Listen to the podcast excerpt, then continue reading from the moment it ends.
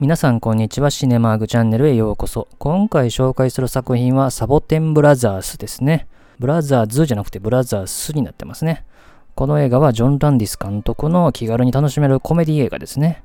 1986年に作られたアメリカ映画で上映時間105分。映画のあらすじはですね、1916年が舞台でですね、サイレント映画で西部劇のヒーローの3人組として活躍する姿を見たメキシコのある村の女性が自分たちの村を襲ってくる奴がいると。で、彼らに助けてほしいという手紙を出すと、彼らはちょうど映画会社からクビになったところで、彼らはショーへの出演依頼だというふうに勘違いをしてメキシコに行くというコメディ映画ですね。勘違いが勘違いを呼ぶというようなですね、感じの映画ですね。で、タイトルはですね、サボテンブラザースっていうのは放題で、もともとのタイトルはスリーアミーゴスというタイトルなんですね。3人のアミーゴスなんで、こう友達ですよね、スペイン語で。で、さらにこのタイトルはですね、タイトルの前と後にびっくりマークですね。先頭のものは逆さまになったマークのものがついてるんですけども、これはスペイン語でですね、驚いた時の表現としてですね、びっくりマークを前後につけるんですよね。で、その時に前の方を逆さまにするっていうですね、表現があるんですね。それに習ったものになってますね。で、この映画の監督はですね、ジョン・ランディス監督ですね。この人はもうブルース・ブラザーズがとにかく有名な人ですね。それ以外で言うと、狼男アメリカンとか大逆転、星の王子、ニューヨークへ行くなどですね。コメディ映画で本当に有名な人ですね。あとはね、マイケル・ジャクソンのスリラーのね、プロモーションビデオの撮影をした人でも知られてる人ですね。で、この映画はですね、もともとスピルバーグも監督を検討したらしいんですけれども、他の企画として選んだのが E.T. だったんですね。だから E.T. が82年なので結構前にあった企画みたいですね。で、その時に考えてたキャストとしては、ビル・マーレ、ロビン・ウィリアムスらというところがあったらしいですね。ちなみにですけど、ロビン・ウィリアムスは、その後、スピルバーグの映画では91年のフックでね、主演してますよね。またですね、1980年当時で言うと、主演するのがですね、スティーブ・マーティン、ダン・エイクロイド、ジョン・ベルーシっていう風なところも話があったようですね。で、結果的にこの映画に出た俳優っていうのは、スティーブ・マーティンと、チェビー・チェイスとマーティン・ショートがこの3人組を演じてるんですけども、この3人は全員ですね、アメリカのコメディ番組のサタデーナイトライブの人気となったですね、俳優たちなんですね。で、スティーブ・マーティンが演じたのがラッキーデイという役なんですけども、スティーブ・マーティンっていうと、これ以外の映画ではペテン師と詐欺師とかバックマン家の人々、あとは花嫁のパパのシリーズですね。で、それからダスティ・ボトムスを演じたチビー・チェイスはファールプレイとか透明人間とかね、ありますし、で、ネットを演じたマーティン・ショートは、これがハリウッドのデビュー作になりましたね。で、これ以降は、インナースペース3人の逃亡者、マーズ・アタックなどがある俳優ですね。で、この3人組を呼ぶことになるですね、メキシコの村の女性、カルメンを演じたのがですね、パトリス・マルティネスという人なんですけれどもね、この人、これ以外に映画出演ないんですけどね、結構綺麗な女優さんでね、印象に残ったんですけどね。で、この辺りからネタバレありで話していくことになるんですけども、この、まあ、町が襲われて、住人がプロにですね、町を守ってほしいという依頼をしに行くっていう話はですね、7人の侍とかですね、それをハリウッドでリメイクした小屋の7人っていうのをまさに思い起こさせるわけなんですけれども、設定を借りたパロディとしては、まあ、この辺りぐらいしか使ってないですね。それ以降の部分っていうのはもうほとんどオリジナルの話ですね。あとは、強いて言うなら、ケットの時に顔がアップになるところはセルジオ・レオーネみたいな感じになってますね。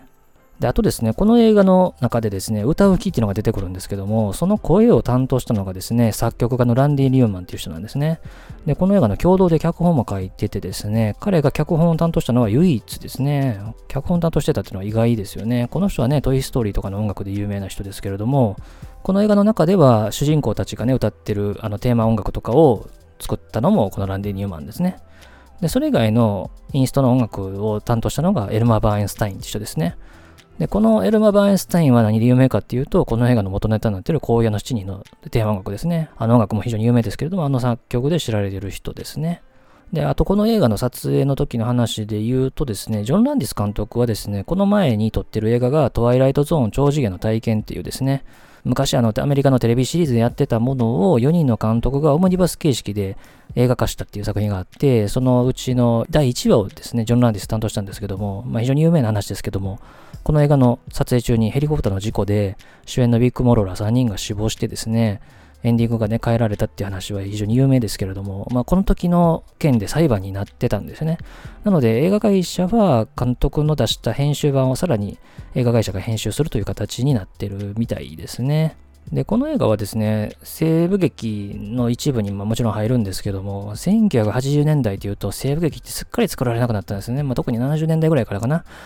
で、80年代も作られなくなった要因としては、まあ一つはですね、1980年ですね、マイケル・チミノ監督が天国の門というですね、西部劇の大作映画作ったんですけれども、これがもう大こけに大こけをしてですね、映画会社のユナイテッドアーティストが経営危機になって MGM に買収されるってところまで行ったことがあったんですね。なので、ただでさえ西部劇作られないから、こう当たる見込みっていうのがない中にですね、こういう大こけをしちゃうとですね、まあ、他の監督が行きづらくなるわけですよね。まあ、ちなみにこの同じ年にね、あのロングライダーズっていうね、ホルタフィル監督の映画も作られてはいるんですけれども、まあ、こういう失敗からと手出しづらいわけですよね。まあ、マイケル・チミの監督っていうと、この天国の前に撮った映画ってのが78年にアカデミー賞を取ったディアハンターだったわけなんで、まあ、それなりのね、成功を見込んで予算もね、与えられてたわけだったと思うんですけれどもね、そういう失敗もあって、なかなか西部劇が作られない中ですね、結構80年代半ばっていうのは西部劇が復活した時でもあるんですよね。例えば、この映画の前の年の1985年で言うと、シルバラードとかね、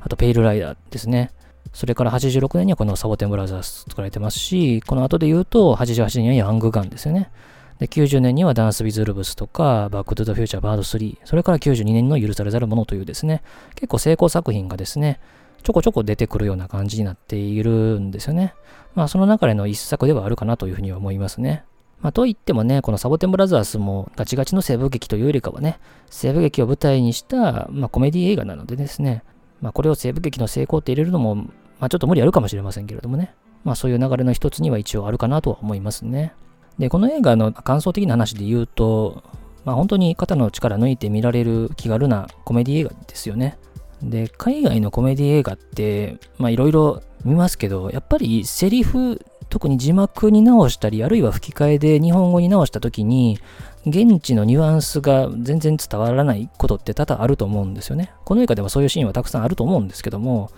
まあ、そういう言葉の壁っていうのをあんまり感じない作品ではあるかなと。シチュエーションとか、まあ、言ってしまえば顔芸とか、まあ、そういうので十分に笑える作品ではあるかなと、